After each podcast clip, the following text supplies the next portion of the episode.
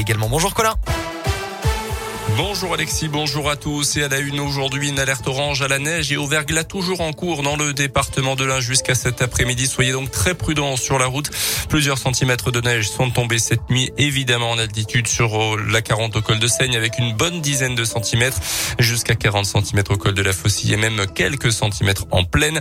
Les poids lourds de plus de 7 tonnes 5 ne peuvent plus emprunter la 40 depuis la jonction d'autoroute avec la 42 en direction de Genève et depuis le tunnel du Mont Blanc dans le sens inverse. Des zones de stockage en Berrieux et Tessonges ont été ouvertes.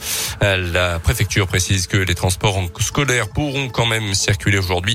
Retrouvez toutes les infos sur notre site radioscoop.com.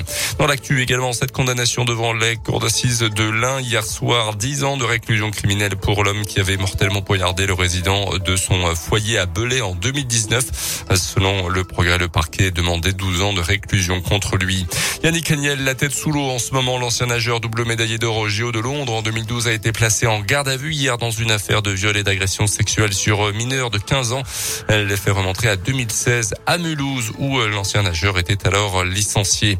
Les sports avec en foot en Ligue Europa, le match nul de Lyon à partout face aux Glasgow Rangers hier soir. Même score pour Monaco face aux Autrichiens de Graz. Lyon, Lyon qui était déjà assuré terminer en tête de son groupe. Retour championnat pour les Lyonnais avec un gros déplacement à Lille dimanche.